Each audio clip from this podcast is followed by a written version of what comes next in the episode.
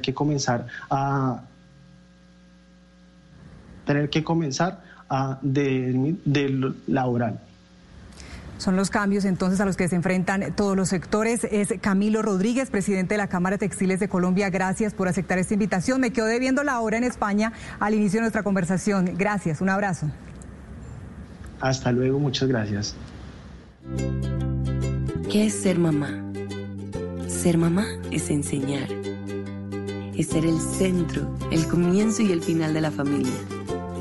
Es hacer cada momento especial es unir las generaciones y pasar el legado, tal como hace mucho tiempo ella te lo pasó a ti.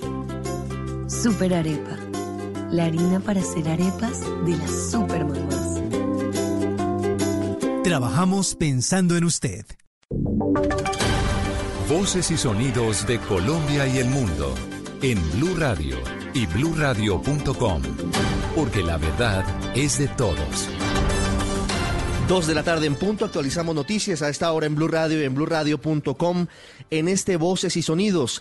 Hay noticia a esta hora. Aumenta a 88 el número de personas recuperadas que tienen o que tenían en su organismo el COVID-19, el nuevo coronavirus. Además de eso, se confirman detalles de cuántas personas permanecen hospitalizadas y en unidades de cuidados intensivos en el país. María Camila Castro. Ricardo, buenas tardes. Mire, de los 1.485 casos confirmados en el país, 63 están en la unidad de cuidados intensivos, 1.167 están en aislamiento en casa, 132 hospitalizados y 88 recuperados. Los tres nuevos recuperados son en Bogotá, dos mujeres de 51 y 31 años y un hombre de 70 años. De los 88 casos de recuperados, Ricardo, 46 corresponden a la capital del país, además del total de los casos confirmados en el país 757 son hombres, 728 son mujeres y 438 son los casos en estudio para determinar cómo se contagiaron. Muy bien, María Camila, dos de la tarde y dos minutos. Atención porque con base en el decreto del gobierno que ahora hace obligatorio el uso de tapabocas en el espacio público, sobre todo en el sistema de transporte masivo, en Transmilenio se anuncian multas, se anuncian sanciones económicas. Camilo Cruz. Así es, Ricardo, y para todos los oyentes, aunque la disposición comenzó a regir a partir de hoy, desde mañana Transmilenio ha anunciado que incrementarán los controles y a las personas que no porten el tapabocas al interior del sistema podrían acarrear una multa cercana a los 800 mil pesos. El gerente del sistema, Felipe Ramírez.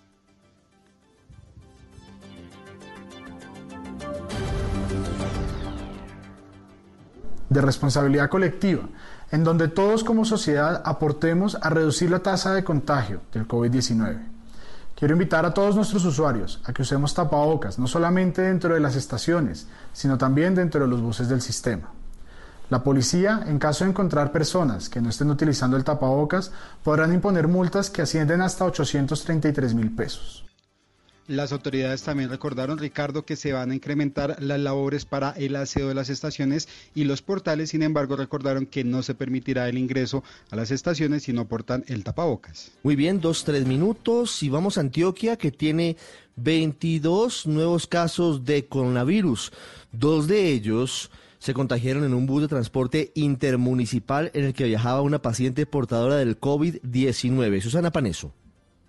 Los dos nuevos casos de COVID-19 que se registran en el municipio de Montebello, Antioquia, corresponden a dos personas que viajaron desde Medellín al municipio del suroeste el pasado 13 de marzo. En ese mismo bus viajaba una mujer recién llegada del extranjero y que presentaba los síntomas de coronavirus, razón por la que todos los pasajeros fueron aislados. La señora dio positivo para COVID hace algunos días y ahora dos pasajeros más también están contagiados. Estos son dos de los nuevos 22 casos que se registran en el departamento de Antioquia, que llega a un total de 172 contagios. Los nuevos casos están 11 en Medellín, 2 en Rioné, 2 en Envigado, 2 en Itagüí, 2 en Apartado, 2 en, Monte, en Montebello y un caso más en Guarne. Cuatro de estos casos se encuentran hospitalizados y los demás se recuperan en su casa, Ricardo. Y en el Valle del Cauca, Susana, se conoció el primer caso de coronavirus en el puerto de Buenaventura. es un hombre de 26 años que está hospitalizado. Lo que pasa en Buenaventura y en el resto del Valle del Cauca con el coronavirus. Tras el nuevo reporte, Víctor Tavares. Hola, buenas tardes. Se trata de un hombre de 26 años quien permanece hospitalizado en la clínica Santa Sofía de Buenaventura. Lo que han dicho las autoridades es que se encuentra estable y se investiga su cuadro de contactos previos, esto teniendo en cuenta que es un caso en estudio porque no estuvo en otros países y tampoco habría tenido contacto con personas extranjeras. En Guacarí también se conoció el primer caso. Se trata de un hombre de 38 años quien está aislado en su casa. Este domingo además se conoció otro caso en Palmira y 14 más en Cali. En total, el Valle del Cauca registra 196 contagiados por el COVID-19, ocupando el segundo lugar después de Bogotá. De ese número, 148 se encuentran en la capital del departamento. Dos de la tarde, cinco minutos, y vamos ahora al departamento del Meta. Nos escuchan en los 96.3 FM. Son 14 casos con el COVID-19 en esa querida zona de Colombia. Un nuevo caso que no está en Villavicencio, pero que está vinculado con una persona que tuvo contacto con alguien que llegó desde el exterior. Carlos Andrés Pérez. Se trata de un hombre de 37 años quien tuvo contacto con una persona que habría llegado días atrás de Estados Unidos contagiado con coronavirus. Esta persona previamente se encontraba en cuarentena y hoy se conoció que dio positivo para el virus. Su estado de salud es estable. Este es el primer caso de COVID-19 que se registra fuera de Villavicencio, así lo confirmó Juan Guillermo Zuluaga, gobernador del MED. Es una persona residente en Acacias y estamos haciendo toda la verificación del cerco epidemiológico, pero completamos un caso nuevo en el departamento fuera de Villavicencio. Ante este nuevo caso, el alcalde de Acacias decidió extremar las medidas y cerrar las salidas y entradas al municipio y restringir el ingreso de personas. Con este nuevo reporte ya son 14 las personas contagiadas con coronavirus en el Meta. Y vamos ahora al litoral pacífico. El personero del Charco, en la costa pacífica nariñense, le dijo a Blue Radio que las comunidades de las zonas rurales son las que más están expuestas al contagio del coronavirus. Recordemos que en Tumaco, un bebé de apenas seis meses de nacido fue contagiado por su abuela proveniente de Ecuador, Miguel López. El riesgo de contagiarse por el COVID-19 es alto para los habitantes de las cabezas corregimentales y veredas de los municipios de la costa pacífica nariñense, pues son muchos los foranos que diariamente arriban a esos sectores para desarrollar actividades informales de comercio y que ingresan por los esteros y otros lugares que no están siendo vigilados por las autoridades competentes. El caso fue denunciado por el personero municipal del Charco, Banner Quiñones. Hemos venido implementando una serie pues de medidas que precisamente giran en torno pues a que la gente se empodere y se apropie de la seguridad que hay que tener en el territorio, dar que lleguen embarcaciones foráneas que vengan con personas que no sabemos con qué intención quieran llegar o que vengan o no infectadas con el virus. El funcionario del Poder Público manifestó además que se han conformado grupos de voluntarios para coordinar las compras de víveres y abarrotes que los habitantes locales realizan con los comerciantes que arriban a sus respectivos municipios. En esa zona, en el litoral pacífico colombiano, hay gran posibilidad de que personas desde Ecuador lleguen y expandan el contagio. Guayaquil y el Guayas, provincia ecuatoriana, son las que más sufren con la pandemia. Están entregando en Guayaquil ataúdes de cartón porque no dan abasto las funerarias. Esto para dar el último adiós a quienes fallecen por coronavirus y por otro tipo de enfermedades. Silvia Patiño. Fíjese, Ricardo, que es muy grave la situación que se vive en Guayaquil por la escasez de ataúdes de cartón en medio de la crisis de cadáveres que se han acumulado en las calles, morgues y funerarias a raíz de la emergencia por el coronavirus. Pues la alcaldía de Guayaquil comenzó a repartir ataúdes de cartón para poder paliar esta crisis. La acumulación de cadáveres ha provocado el desabastecimiento de las funerarias y elevado al casi doble el precio de los pocos ataúdes de madera que se pueden encontrar, que antes el más sencillo costaba 500 y ahora incluso está por encima de los mil dólares. Para poder resolver este problema, la alcaldía informó que a partir de hoy va a entregar entre 1.500 y 2.000 ataúdes de cartón prensado en medio de toda esta crisis, porque Guayas es la provincia con mayor número de fallecidos, 126 de los 180 en todo Ecuador, que tiene más de 3.600 casos positivos de coronavirus. Dos de la tarde, nueve minutos. Gracias, Silvia. Seis horas más en el Reino Unido. Son las ocho de la noche y nueve minutos. está terminando a esta hora un histórico mensaje de la reina Isabel II a 66 millones de británicos, hablando de la situación de profunda crisis por la expansión de la pandemia del coronavirus. Esto dice a esta hora la reina a los británicos. I also want to thank those of you who are staying at home, thereby helping to protect the vulnerable and sparing many families the pain already felt Dice la reina, quiero agradecer a los que se están quedando en sus hogares, ayudando a proteger a los más vulnerables. Juntos estamos enfrentando esta enfermedad y les garantizo que si seguimos unidos y determinados, podremos salir adelante. Espero que en el futuro todos se sientan orgullosos sobre la manera como enfrentamos esta enfermedad. Todos los que vengan dirán que esta es una generación muy fuerte. El último mensaje de este nivel a la nación en el Reino Unido lo había dado la reina Isabel II en 2002 por motivo del fallecimiento de la reina madre. Y en deportes también hablamos de coronavirus. Ante la imposibilidad de realizar las carreras de ciclismo profesional, los organizadores incursionaron en el mundo virtual. Hoy se corrió el Tour de Flandes, pero a la distancia. John Jaime Osorio.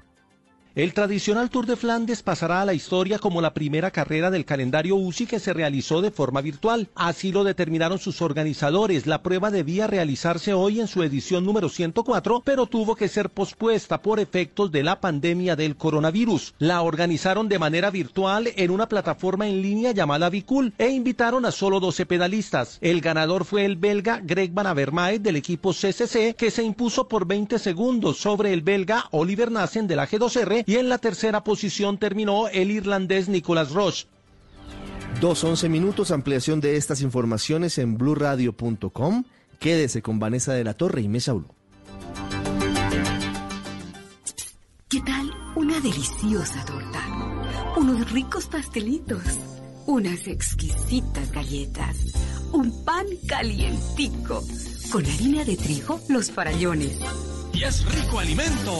Suave, rendidora, deliciosa y gustadora. Con el trigo de las mejores cosechas, harina Los Farallones. Calidad y rendimiento inigualable. Trabajamos pensando en usted. Los personajes, las historias, las anécdotas, las confesiones, las noticias, todos los temas puestos sobre la mesa. Aquí comienza Mesa Blue. Presenta Vanessa de la Torre en Blue Radio y bluradio.com. La nueva alternativa.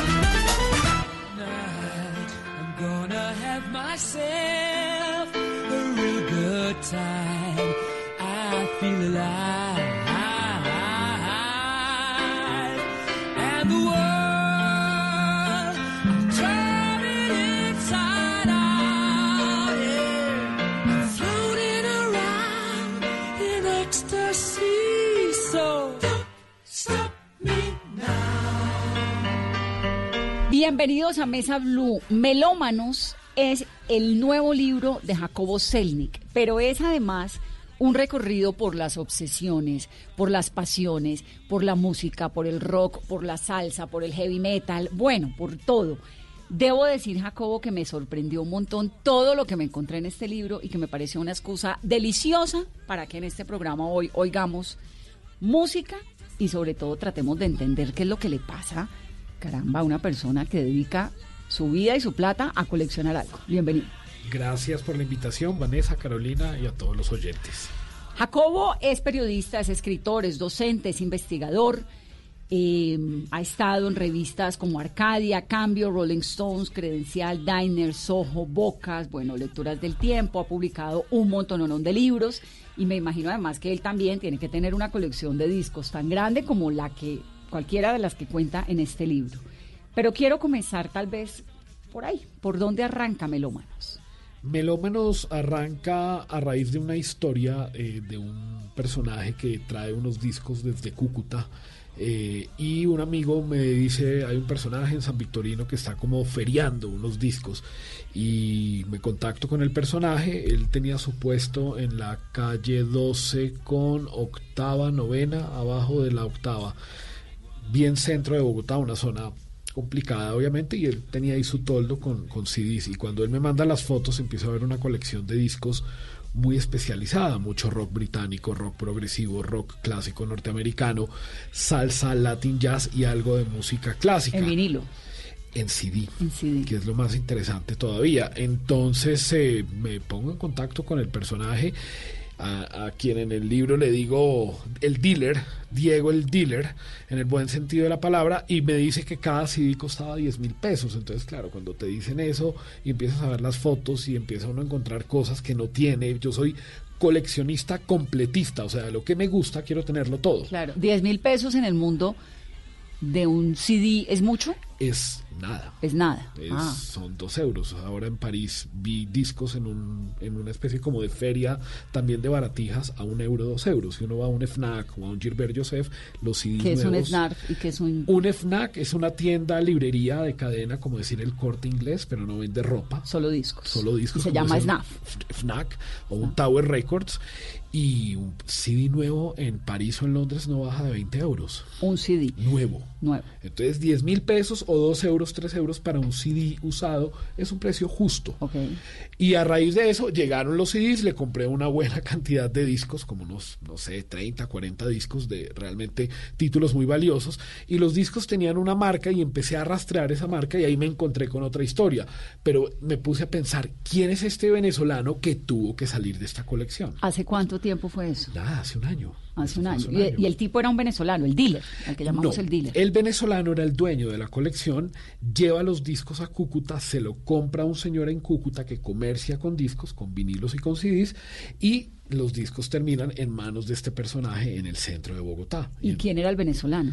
El venezolano resultó ser el dueño de una tienda de discos muy famosa en Caracas que se llamaba Esperanto. Que por supuesto tuvo unas vicisitudes económicas muy duras. Se fueron a vivir a Miami y montaron una librería. Entonces, haciendo como el rastreo, porque los discos tenían una marca, una amiga venezolana muy querida me dijo, esos son los discos de Carlos. Y así pues se fue armando como, o sea, la historia es tan increíble que esas casualidades que le pasan a los melómanos, dije, bueno, que hay una historia y hay un libro. Además, pues mi entorno está nutrido de melómanos. Todos mis amigos son melómanos. No, pues claro. Entonces, pues... ¿De qué más va a hablar? Exactamente. Exactamente. ¿Usted por qué es melómano? Porque en mi casa siempre ha habido discos. O sea, mi abuelo fue librero, mi papá era melómano, en la casa siempre había vinilos. Y por ahí a los 11 años descubrí un disco de los Rolling Stones y me enganché. Y ahí, a partir de ahí, pues no, no paré. Me gustó tanto ese álbum de los Rolling Stones que se ¿Qué era llama? Now. Un álbum Now que se es de 1965. Me encantaba una canción que se llama Surprise, Surprise. La oía todo el tiempo. Y empieza uno pues a esculcar los tesoros del papá. Entonces Santana, ABBA, muchos discos de ABBA, todos los discos de los Beatles. ABBA son los Dancing Queen. Exactamente, le encantaba, le encantaba eh, toda la música de los 70s y empieza uno a oír hasta que finalmente ya empiezan a llegar mis discos, que es, coincide con el boom del rock en español, año 88, 89 y por cuenta de una gripa. eh, mi madre nos regala un disco de los Toreros Muertos o de Charlie García y ahí empieza mi colección. Primero en vinilo y después ya salto el CD. Fueron muy pocos vinilos. ¿Y hoy en día qué tiene? Hoy en día tengo aproximadamente 5.000 CDs, tengo muchísimos DVDs musicales y Blu-rays de conciertos documentales y tengo los vinilos que eran de mi padre, que pueden llegar a ser unos 1.000 aproximadamente, realmente no los he contado, pero a ojo uno calcula que hay 1.000 y mis vinilos pueden sumar 200, no soy tanto del vinilo, creo que el tema del espacio, la aguja, el precio, el CD me lo resuelve, entonces tengo toda la colección en CD. CD. Y obviamente tiene su equipo de CD. Tengo un equipo de sonido marca Kenwood del 95 muy bueno, que todavía funciona muy bien. Eh, por esta zona hay varios técnicos que reparan eh, equipos de sonido. Tengo un equipo de sonido que era de mi papá modelo 78 que tiene su tocadiscos, funciona sin ningún problema. Cada tanto hay que hacerle pues un mantenimiento normal, que la aguja, que esto, que lo otro, pero funciona muy bien y, y con eso pues disfruto la música. Oigo la música en CD, no en Spotify. Jacobo, su abuelo era un librero polaco, ¿no? Sí, ellos son inmigrantes polacos que llegan en el año 31 a Colombia huyendo de la Polonia mega antisemita. Claro. Previo a la, en el periodo entre guerras, exactamente, una Polonia muy agresiva con los judíos y ellos llegan a Colombia a raíz de una ola migratoria de judíos polacos que se van expandiendo por Estados Unidos, por México, por Brasil, por Argentina y Colombia junto con Perú. Es como el, el el país en el último escalafón donde llegan los judíos polacos, porque la mayoría llegan a Estados Unidos y Argentina, es donde hay la mayor. Claro. Y bueno, llega mi bisabuelo acá, monta su empresa. Al que de- llega su bisabuelo. Llega primero mi bisabuelo y se trae a su familia, monta una, una empresa de sastrería eh, muy cerca de donde terminé encontrando esos discos en el centro. Eh, se llamaba Sastrería Metropol, que lamentablemente la incendiaron en el Bogotazo. Entonces, después de todos los problemas en Varsovia, pues llegaron acá, se asentaron, les Bueno, fue pero bien en comparación. pero fue difícil porque lo perdieron todo. Y mi abuelo, ya siendo un, digamos, adolescente tardío, entrado en sus 20, ya un adulto, mejor dicho, monta la, la librería hebrea, que es de las primeras librerías en Bogotá, junto con la librería Buchholz y con la librería central de los húngar, que también son inmigrantes judíos que escapan de la Austria invadida por los nazis. ¿Y su abuela? Mi abuela era eh, chef. Ella siempre se dedicó como a la cocina. ¿Colombiana? Colombiana. Mi, mi- mi abuela es colombiana, de Pereira. La mamá de mi mamá es colombiana. Ella trabajó en mil cosas, pero principalmente cocinaba las mejores recetas judías que existían. Qué maravilla. Entonces se conocen acá. Él tiene su almacén, su, su librería judía, ella eh, se dedica a la cocina. ¿Esa es la familia del papá o de la mamá? Esa es la familia materna. Materna. Y por el lado, lo que pasa es que mis padres son primos hermanos, entonces mis abuelos son hermanos. Entonces comparto, tengo ese esa carga. Sí, Bueno, en esa época era... Era normal entre los lo judíos. se Era usaba, normal, sí. era normal, hay muchas familias judías que hay matrimonios entre primos hermanos. Y por el lado de mi papá eran comerciantes. Esto, ellos dos sí son polacos, ambos nacidos en Varsovia y se conocen acá. y se enamoran y sale eso. enamoran. Entonces, usted viene de una familia, obviamente, de migrantes, eh, judíos, y lo de la melomaníaca le surge por el papá, sobre Por todo. mi papá y por mi abuelo, porque mi abuelo, abuelo también, también, vendía libros. discos en la librería, vendía discos y libros. Él viajaba mucho a Buenos Aires y a Caracas. En esa época ambas ciudades eran enclaves estratégicos para la difusión de bienes culturales, digamos, exquisitos, por así decirlo. Entonces él se iba en su carro hasta Caracas, se iba en avión a Buenos Aires y siempre llegaba con ediciones Y siempre había estupendas. unas bibliotecas maravillosas y unas inquietudes intelectuales exquisitas. y muchos escritores colombianos que se van formando en esa época, digamos que estos finales de los 40, inicio de la década de los 50, eh, tienen a mi abuelo como referente, Mario Rivero, Álvaro Mutis, José Luis Díaz Granados, amigos que como yo trabajé tantos años en el sector editorial, pues conozco, los conozco muy bien a los escritores y terminamos hablando que mi abuelo era el gran proveedor de ellos, así como el señor Buchholz, los Ungar, los de la librería, los de la librería mm, central que hoy en día está en la calle 94. Y de esos primeros discos que su abuelo eh, le, le- le entregó y su papá, ¿cuáles son los que más recuerda? Eh, Santana, Abraxas, Rolling Stones Now, Sgt. Peppers. Creo que Sgt. Peppers de The Beatles es el disco que más escuché en ese periodo, a tal punto que ese disco tenía un rayón en Fixing a Hole, que es la tercera canción, si mal no recuerdo, del lado 2. I'm fixing a hole where the rain gets in and stops my mind from wandering. Y eh, ese rayón, cuando yo oigo Fixing a Hole, ese rayón está en mi cabeza porque se devolvía en el coro. Entonces, eh, bueno, ese era un rayón que ya estaba ahí cuando, cuando lo empecé a escuchar. Pero, pues indudablemente, todo el rock británico que tenía mi padre me, me marcó a tal punto que cuando ya soy adolescente, tengo 13, 14 años, y me empiezan a regalar los primeros discos, pues los primeros discos coincidencialmente que me regalan son de bandas británicas, Pet Shop Boys, Erasure, UB40, Genesis y Queen, y ahí arranca pues mi amor por el rock británico y me dedico a coleccionar rock británico. ¿Por qué el rock británico es tan significativo para la historia del rock? Porque uno habla, la- las acaba de nombrar, Genesis, eh, UB40, Queen, eh, Rolling Stones es británico. Eh, los Rolling Stones son británicos, Los son de Beatles Londres. Los Beatles son de. Liverpool, UB40 es de una ciudad a las afueras de Londres.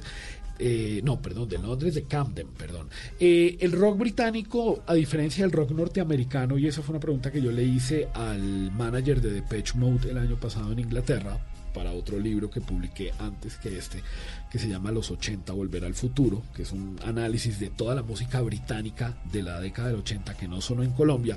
Yo le hice esa pregunta, le dije, le dije, alguna vez en un Hey Festival en México me preguntaban que yo por qué sentía que el rock británico era mejor que el rock norteamericano y es una cuestión como de oído, de percepción, porque es arte, o sea, no hay como una fórmula matemática que te diga sí, pero él me dio una explicación y aquí lo voy a lo voy a citar al señor Daniel Miller, que es el dueño fundador de Mute Records y primer manager de Depeche Mode. Además, él estuvo con Depeche Mode hasta que Depeche Mode despegó en la Mute, década. Mute Records es como qué? Mute Records es como decir eh, Mercury Records, como decir Ariola, como decir Hansa. Es un sello independiente londinense que sale en el auge de la música electrónica a finales de la década del 70 en Londres. Daniel Miller es el pionero de la música junto con otros personajes, jun- junto con los Human League, la primera pieza pop de música electrónica que se hace en Inglaterra con la sombra de Kraftwerk de Alemania que se presenta en el año 77 en, en- en- Inglaterra es Daniel Miller. Entonces Daniel Miller monta este sello y en este sello tiene a Yazoo, tiene a Alison Moyet, tiene a Depeche Mode, tiene a Fat Gadget, pero principalmente Depeche Mode es el, el- el grupo que hace visible a Mute Records en el mundo. Y yo le hice esa misma pregunta que, que me acabas de hacer. Y él me decía, mire, hay una cosa que diferencia al Reino Unido de los Estados Unidos y es que tenemos una sola radio.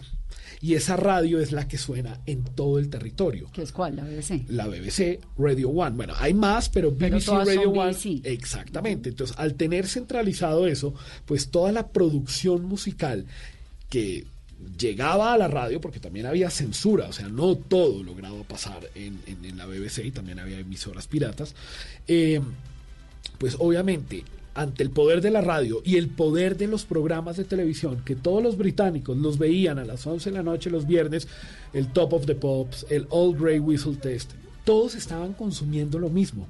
Y eso ayuda a que se cree un movimiento sólido en torno a la música.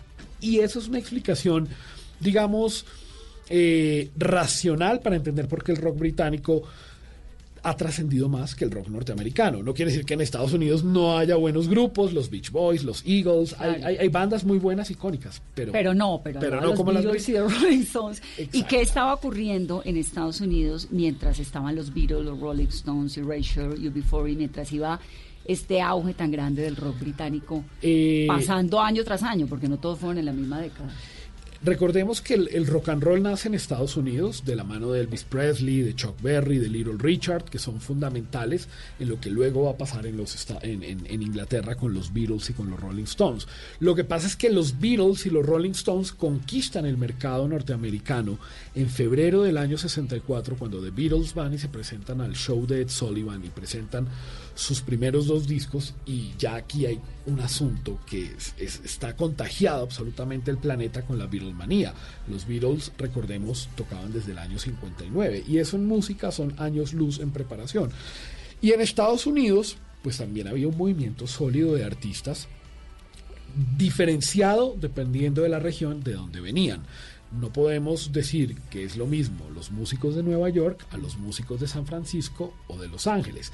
San Francisco es un enclave estratégico para el boom del rock norteamericano por todo el tema de la psicodelia, el verano del amor, pero existían muy buenas bandas. Lo que pasa es que los Beatles y los Rolling Stones posteriormente pues acapararon toda la atención del planeta. Pero también no estaba ocurriendo el jazz en esa época, de golpe. Es anterior, o sea, el el, anterior, sí, el anterior es 20, 30, 40, digamos, cuando uno revisa, hace poco en Twitter le preguntaban a Eduardo Arias, que es uno de los personajes del libro, que cuáles son sus músicos preferidos de, de, de- de todos los tiempos.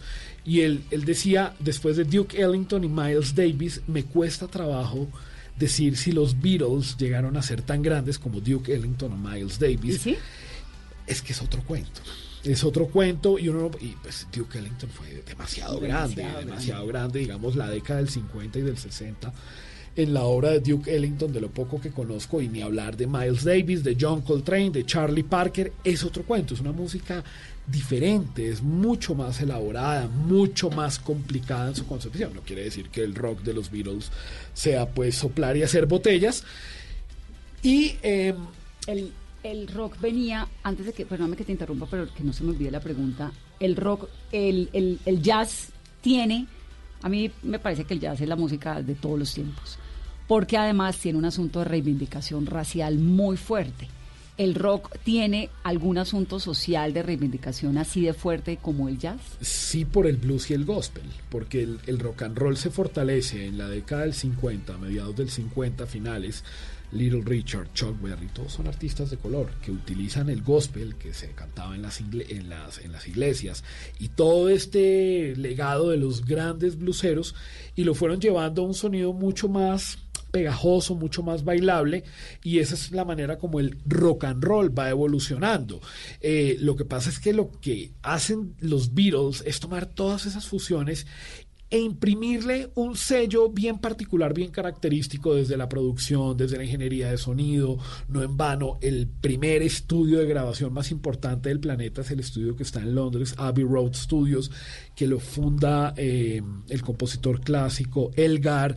Y cuando yo tuve la fortuna de conocer Abbey Road, de entrar, me hicieron el tour y pude conocer todo ese andamiaje que hay ahí adentro, y ahí es donde uno entiende, digamos, la grandeza de, esta gente, o sea, la tienen absolutamente clara.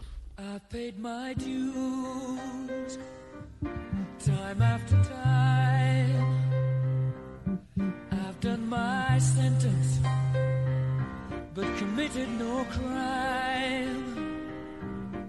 And bad mistakes, I've made a few. Jacobo, ya que estamos hablando del rock británico, ¿qué fue lo que pasó la primera vez que escuchó a Queen? ¿Por qué partió un hito en su vida? Yo creo que es la voz de Freddie Mercury, es la fuerza de la música, de la guitarra de Brian May, es el poder del bajo de John Deacon, es una batería melódica eh, envolvente como la de Roger Taylor. Y yo recuerdo haber escuchado tal vez, no sé, Another One Bites the Dust, We Are the Champions. Yo recuerdo haber escuchado por primera vez We Are the Champions cuando Alemania le gana la final del 90 a Argentina en Roma.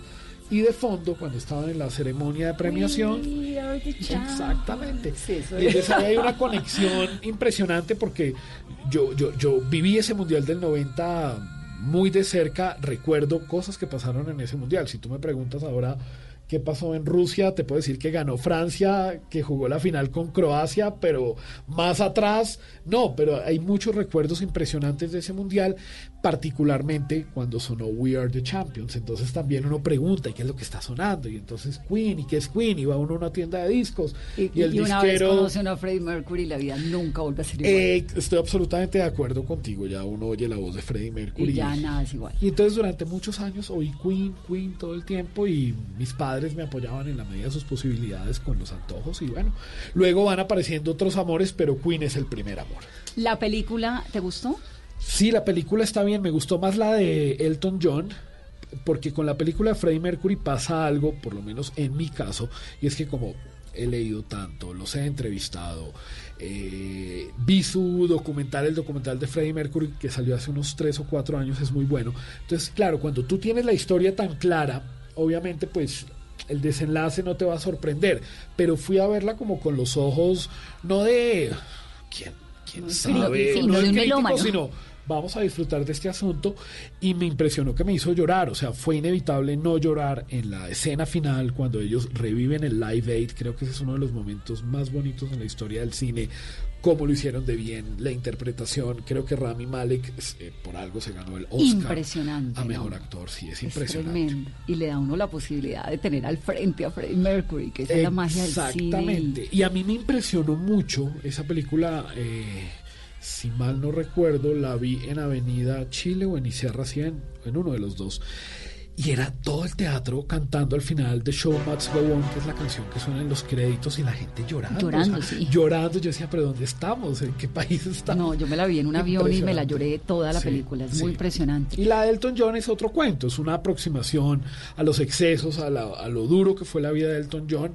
Y, y creo que ambas películas funcionan muy bien, por lo menos para acercar a más gente, tanto a la música de Elton John como a la música de El hecho de que Elton John todavía esté vivo lo no le ha dado su lugar en la historia de la música o ya lo tiene? No, él lo tiene y obviamente pues cuando uno revisa los números, las ventas, los éxitos, obviamente Elton John está más allá del bien y el mal. Lo que pasa es que ya son artistas que los años les empiezan a pesar, tiene tuvo un par de complicaciones de salud hace poco, la voz está bastante deteriorada, ¿no? Eh, pero son músicos que van a morir en el, en el escenario, de la misma manera que los Rolling Stones se van a retirar el día que alguno de ellos, el día que Mick Jagger ya no pueda cantar más, pues ya se acabaron los Rolling Stones. Así como Chuck Berry estuvo dando lora hasta los noventa y pico de años y tocando en vivo hasta los 90 ¿Y usted también va a dar lora hasta los 90 años? Yo espero, hasta los 120, como decimos los judíos.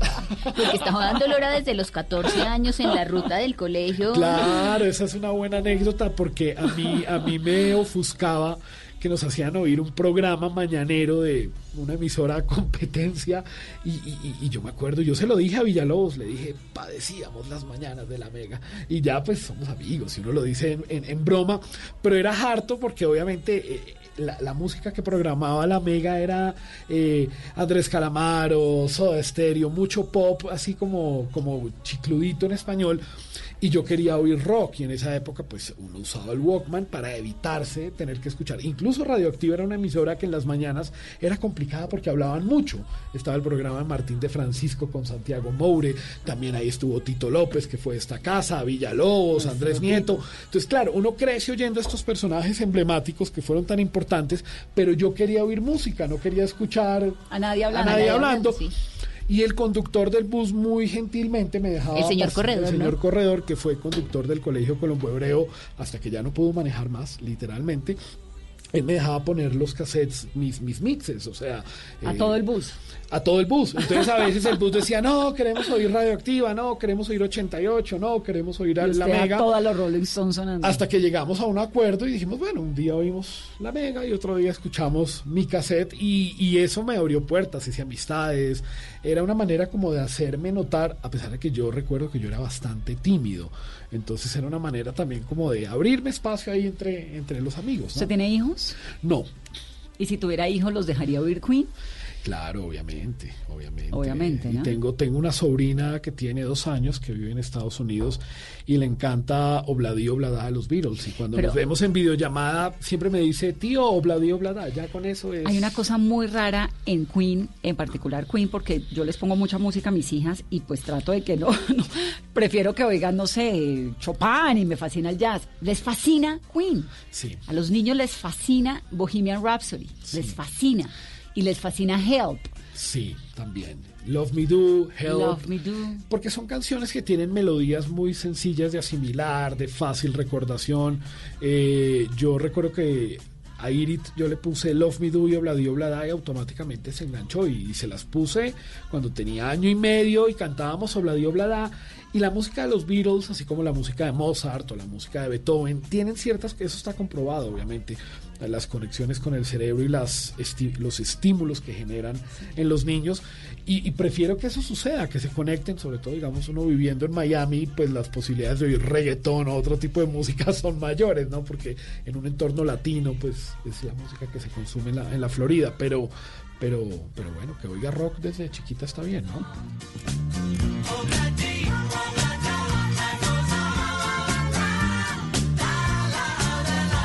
Hacemos una pausa en esta conversación de Mesa Blue. Estamos melómanos. Volvemos en breve.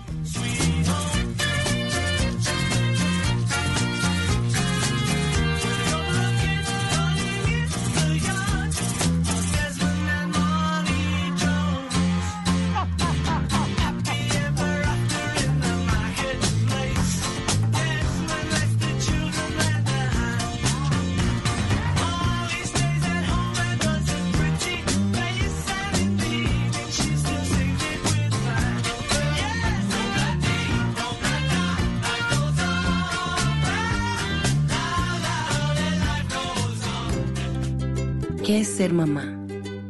Ser mamá es enseñar. Es ser el centro, el comienzo y el final de la familia. Es hacer cada momento especial. Es unir las generaciones y pasar el legado. Tal como hace mucho tiempo, ella te lo pasó a ti. Super Arepa, la harina para hacer arepas de las supermamás. Trabajamos pensando en usted.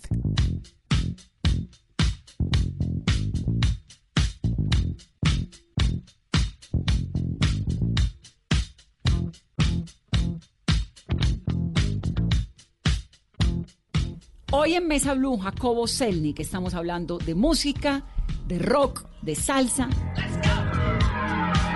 Walks further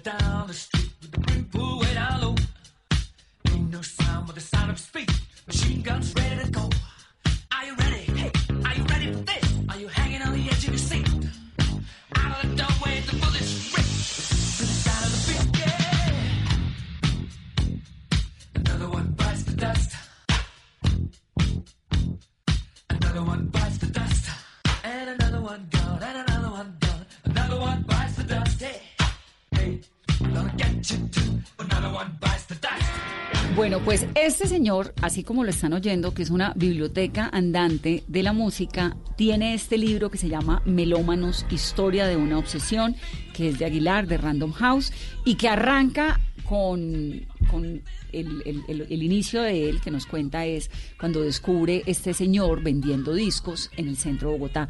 Pero de ahí arrancan una cantidad de historias que cada una es más impresionante que la otra sobre la gente que colecciona discos. ¿Por qué la gente colecciona discos?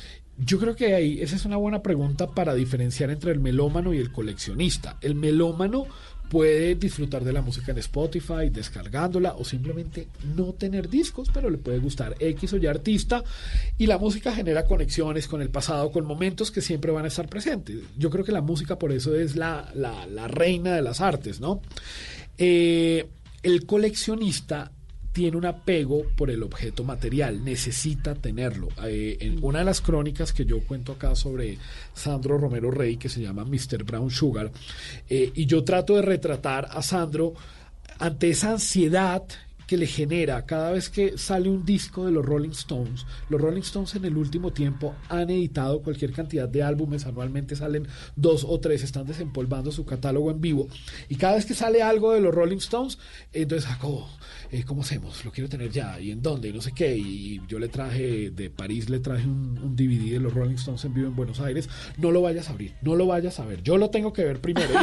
Y, si lo ves tú, y digamos que hay un poco de ironía y de hipérbole acá, pero, pero, Pero es real. pero es real, o sea, hay gente y conozco otros que, que, por ejemplo, el personaje que me contactó con el, con el, con el que vende los discos en el centro, es un personaje que, que invierte constantemente en música, invierte mucho en música. Él le compró a este, a este tipo de, de San Victorino, le compró cualquier cantidad de discos, entre ellos la mitad de la discografía de Neil Young.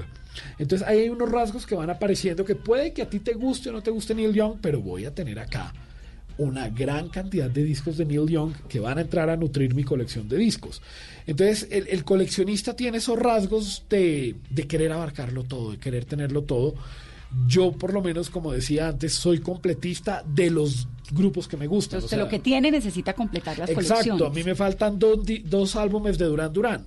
Eventualmente los compraré. ¿Pero le da angustia no tenerlos? No, pero a veces trato de buscarlos y a veces los encuentro y veo que están caros o están por Estados Unidos, entonces quién va a viajar o si uno va a viajar, hay que mirar diferentes eh, técnicas también. Eh, los viajes pues son un gran momento para nutrir las colecciones y siempre van apareciendo personajes.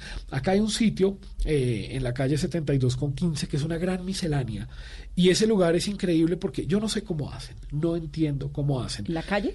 Calle 72 con 15, en toda la esquina. Sí, La Gran en Manzana, la calle. Sí, ah, bueno, no Sí. quería decir el nombre, pero se puede decir el nombre, la Sí, Gran Manzana, claro. sí, la Gran Manzana.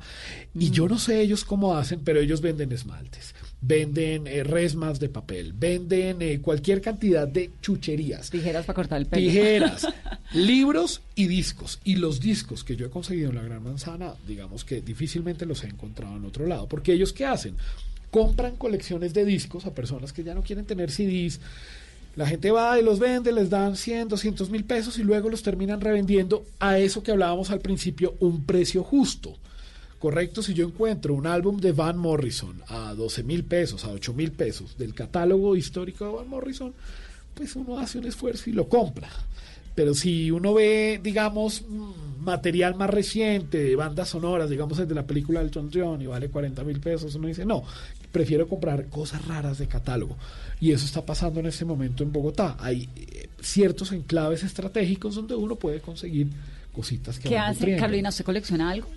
Eh, no. Nada, ¿no? Nada, no, no. Yo tampoco colecciono nada. Tengo cualquier cantidad de libros porque me fascinan los libros, pero no me causa. Es decir, esta obsesión del coleccionista o del melómano, ¿cuál es que la diferencia? El coleccionista El coleccionista, es el que guarda colecciones. claro, el y que tiene una- un apego por lo físico. El melómano es el que oye música y le gusta. Exactamente. El Bueno, melómano le gusta entonces- la música y puede tener unos, unos, eh, unos archivos en su computador y esa es la música que me gusta Sí. y está bien. Este asunto psicológico del coleccionista no lo entiendo. ¿Se debe a qué? Yo creo que puede ser a la necesidad de satisfacer. eh, yo creo que, a ver, el placer de comprar música, yo lo veo como el placer de viajar o cuando uno se come un chocolate. Se liberan endorfinas. Exactamente. Ahí hay algo, porque a veces, a veces, y conozco a mis amigos, esa ansiedad que a veces uno quiero esto, o a veces digamos, yo digo, uy, hace rato no voy, me doy una vuelta por este lugar de la 72, vamos a ver qué me encuentro. Hace dos semanas pasé y sabía que tenía que ir. Algo me decía, vaya. Y cuando entré, tenían en un rack tirados a un precio absolutamente increíble la colección de los éxitos de Billboard del 70 al 78 a un precio que uno los ve ahí y uno dice, me los llevo. ¿Cuánto valen? 8 mil pesos. Son discos difíciles de conseguir, son discos hechos en Estados Unidos que tienen música rara. Después, ¿Ocho mil toda la colección? 8 mil pesos cada disco. Cada disco. Cada disco, 8 mil pesos es Sí, nada. o sea, ¿Y cuántos uno va a almorzar a alguno de estos restaurantes de comida rápida y sale cuatro veces. eso. ¿Y ocho mil? ¿Y cuántos discos eran? Eran seis discos. No, pues más de 50 mil pesos. Exacto, Ahora, exacto. ese, Entonces, se ese señor que los tiene ahí, que los vende, ¿por qué los vende tan baratos? ¿No sabe su valor para un coleccionista? El señor que vendió los discos originalmente en el centro los vendía a 25 mil pesos. Lo que pasa es que cuando se fue quedando con mucho material y se dio cuenta que la gente no le estaba pagando 25 mil pesos, le tocó bajarlo a 10 mil. Entonces a 10 mil pesos uno dice, bueno, me puedo gastar 100 mil pesos en un par de joyas que llegaron a completar una colección. Y yo de verdad tengo el registro de lo que le compré a este personaje y, es increíble que esos discos hayan llegado a mi vida porque además llevaba muchos años buscándolos. Lo que pasa es que va pasando la vida y pues hay otras prioridades. Yo creo que en la medida que yo pues no tengo hijos, trabajo en comunicaciones, trabajo en relaciones públicas, me, Me dedico a escribir, escribir, qué dicha, y a oír música. puedo, puedo invertir eso. Otra cosa, si ya el día de mañana yo tengo hijos, las prioridades cambian. Y también tengo amigos que cuando, que son melómanos, pero que cuando han tenido hijos, se vuelven, llegan los hijos al mundo, van dejando de un lado este asunto. Hace poco le decía a un personaje que menciono en el libro, Mauricio Tamayo, eh, nosotros nos reuníamos una o dos veces al mes a tomarnos una cerveza y escuchar un concierto. Desde que él tuvo a Martincito, eso jamás volvió a suceder, porque las prioridades cambian. Y hace falta. Pero espere o sea, que Martincito crees que cuando tenga claro. cinco años ya vuelve. Y Martincito le está gustando el rock, entonces eso es un buen indicador, le gusta ACDC. Hay en el libro no solamente historias de hombres, sino historias de mujeres. Hay una historia, esta chica que viene de, de- Amparo. Amparo, que viene de casi de Villavicencio, ¿no? Sí. Y que termina acá metida siendo melómana. Pero es un asunto mucho más masculino que de mujeres, como en general. Sí, eh, esa es una discusión, esa es una discusión delicada, porque si uno revisa pues en la historia del arte, en la historia de la música clásica, en la historia del rock, digamos siempre ha habido una preponderancia masculina. Sí, porque así ha sido. Porque así ha sido, pero uno tiene que tener mucho cuidado en estos tiempos, como dice Sí, eso, que no nos vayan a, criticar que ahora, es- decir. sí, no, pero es un hecho, digamos, Pero es un hecho. Es un hecho y una de las razones que yo veía y analizando, porque yo quería, quería retratar más mujeres en el libro, pero no encontraba historias como las que están en el libro. O sea, este es un libro de historias, de contar historias de cosas que suceden en torno a la música. Y conocí a unas damas que están haciendo una, me parece que están haciendo algo interesante, se llaman las vinileras Rulos Club, y entonces son DJ, ponen música y compran discos y saben de música, pero pero intenté entrevistar a alguna de ellas, nunca me respondió la entrevista, estuve, bueno, fu- fue difícil el tema. Y finalmente yo creo que también por, por por los deberes del hogar, yo no sé por qué, pues la mujer se dedicó a otras cosas y no a coleccionar discos. Eso siempre fue más como, más como masculino. A mi mamá le gusta la música. Mi Pero mamá casada con un melómano, hija de un librero, pues uno diría, mi mamá tendría... Y mi mamá tiene su buena colección de Lo que discos. pasa y es le que la señora encanta- nos guardamos la platica. Exactamente. Entonces las señoras, pues que la peluquería, que la ropa, que los zapatos. Que los hijos. que Porque mercado. lo mismo, yo cuando veo, por ejemplo, cuántos zapatos puede tener mi madre en su closet, yo digo, ¿es en serio esto? O sea, Es coleccionista de zapatos. es coleccionista de Sí, en algún momento me pasó eso en mi casa que yo estaba furiosa y le decía, pero ¿por qué compras tantas películas? Y un día me dijo, a ver, ¿Cuántos zapatos quieres? ¿cuántos? No, zapatos no, pero ¿cuántos, no sé, vestidos? Vestidos, sí. Ya, mismo. o sea, lo mismo. Invierten la plata en, en otras cosas. cosas. Eso es. Sí. Ahora, eh, ¿cuál es la, digamos, en este momento usted qué quisiera tener que no tiene? en este momento. Una caja de Pink Floyd que salió el año pasado que lamentablemente es impagable. O sea, realmente ¿Carísimo? Es, muy caro. ¿Carísimo es cuánto? 400 dólares. sí, 400 dólares para meterle a, a una caja de Pink Floyd de un tacazo es duro, es duro. Pero sí me gustaría tenerla porque lograron recuperar, restauraron, remasterizaron varios conciertos que circularon en VHS y en DVD como Pulse y Delicate Sound of Thunder y remezclaron los últimos dos álbumes que hizo David Gilmour con Pink Floyd en el 87, en el 94, y las diferencias en sonido son realmente abismales. Trae un libro, trae cualquier cantidad de gadgets y como cositas adicionales, y eso es algo, pues me gusta mucho Pink Floyd y me gustaría tenerlo, pero también pues salió la edición económica de 30 mil pesos, que esa es la que tengo y la que se puede tener y la que hay que disfrutar. ¿Y usted oye Spotify, por ejemplo? ¿Y No, no mucho. Lo tengo, lo uso para cuestiones de mercadeo del libro, las listas del libro y demás, pero me cuesta trabajo porque primero no lo pago. Entonces, si estoy oyendo algún disco y me meten una publicidad de reggaetón, pues me cortan la inspiración. Jacob, otra de las historias, ya que estábamos hablando de su mamá, es la de Andrés Delgado, coleccionista de ópera, y esa relación que había con su mamá. Sí, eso es increíble porque de esas amistades que van llegando a la vida de la manera más casual vía redes sociales y hablando con la nuera de Andrés Delgado, yo le dije, oye, estoy eh, escribiendo este libro, estoy buscando historias y quiero como ampliar el rango de historias y me dijo, tienes que conocer a mi suegro, mi suegro es coleccionista de ópera y de música clásica y demás. Y eso que me dijo su suegro, pero nunca ahondamos hasta que un día le dije, oye, bueno, ¿y cómo es que se llama tu suegro? Andrés Delgado Mayarino. Y ese es un nombre que a uno no se le va a olvidar nunca, porque pues mi mamá todo el tiempo lo repetía en la casa. Y yo, él fue el primer jefe de mi mamá en asesorías jurídicas. Ellos trabajaban con la banca y demás. Y bueno, así cuando nos reencontramos con Andrés, pues fue el reencuentro con mi madre después de 40 años, porque pues Andrés conoce, mi mamá estaba embarazada en el 79 esperándome y trabajaba para Andrés, o sea que prácticamente nos conocíamos. Es una historia Desde antes de nacer, sí. Desde antes de nacer.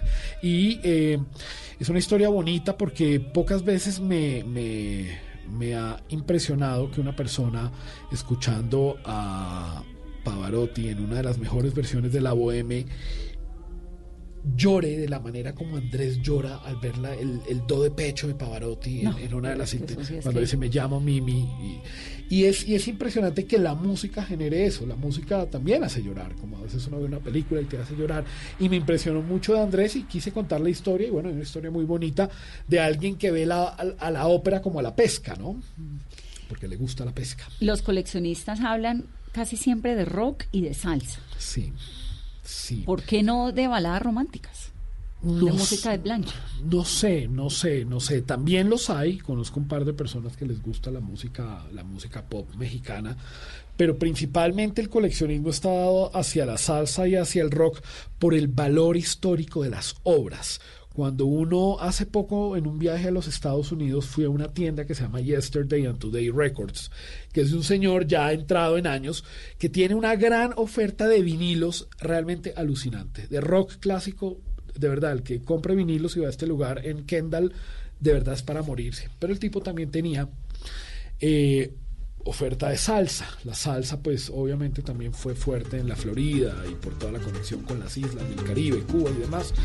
Y me impresionaba ver que un disco Lo Mato de, de Willy Colón o alguno de Héctor Lavoe o alguna obra emblemática de Rey Barreto como que viva la música, precios realmente y discos de época, 20, 30, 40 dólares o más.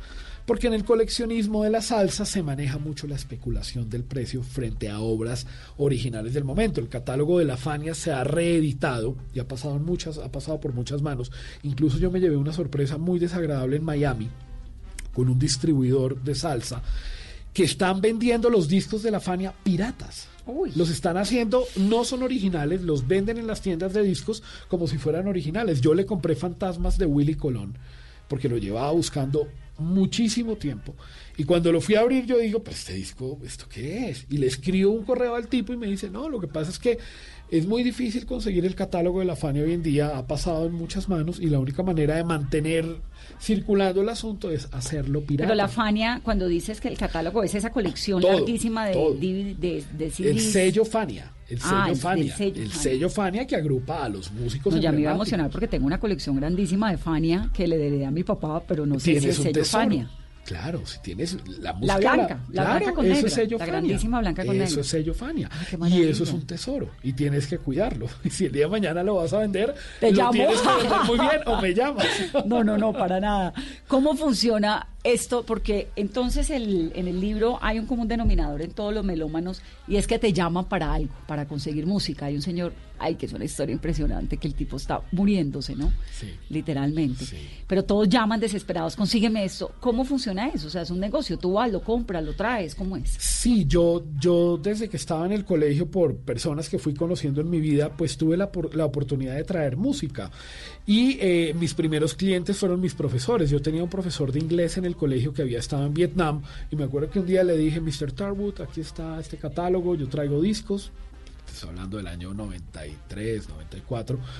Cuando los CDs costaban, en el catálogo, digamos, estaban marcados a 12 dólares y siempre costaba el doble. O sea que un CD costaba 30 mil pesos en 1994, lo mismo que vale hoy en día. O sea, era caro. Y empecé a armar como un pool de clientes que me compraban discos de Jefferson Airplane o de Grateful Dead o de los Beach Boys o qué sé yo. Y de alguna manera esos clientes ayudaron a nutrir mi colección porque la comisión por venta pues eran unos discos.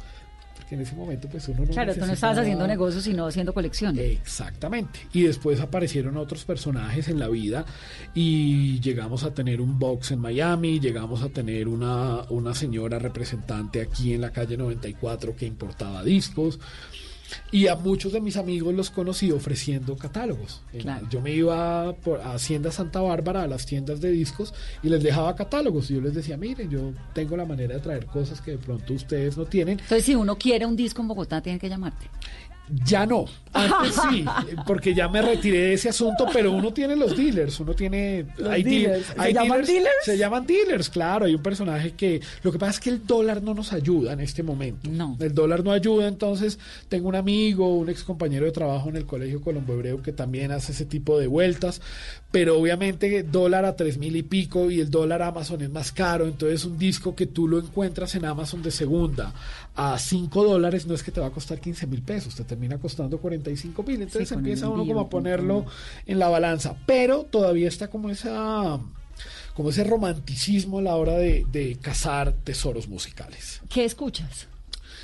En este momento estoy escuchando New Order y Depeche Mode porque estoy haciendo unos video comentarios en mis redes sociales que me ¿Qué han son pedido. cuáles? Digámoslas. Eh, Jacobo Selnick en Facebook. Ahí en Facebook yo soy 100% Facebook y en Facebook lo que hago es subir eh, videos con rankings. Me han pedido últimamente rankings, los discos que más me gustan y los que menos ¿Y me por qué gustan. no Instagram y. Twitter? No sé.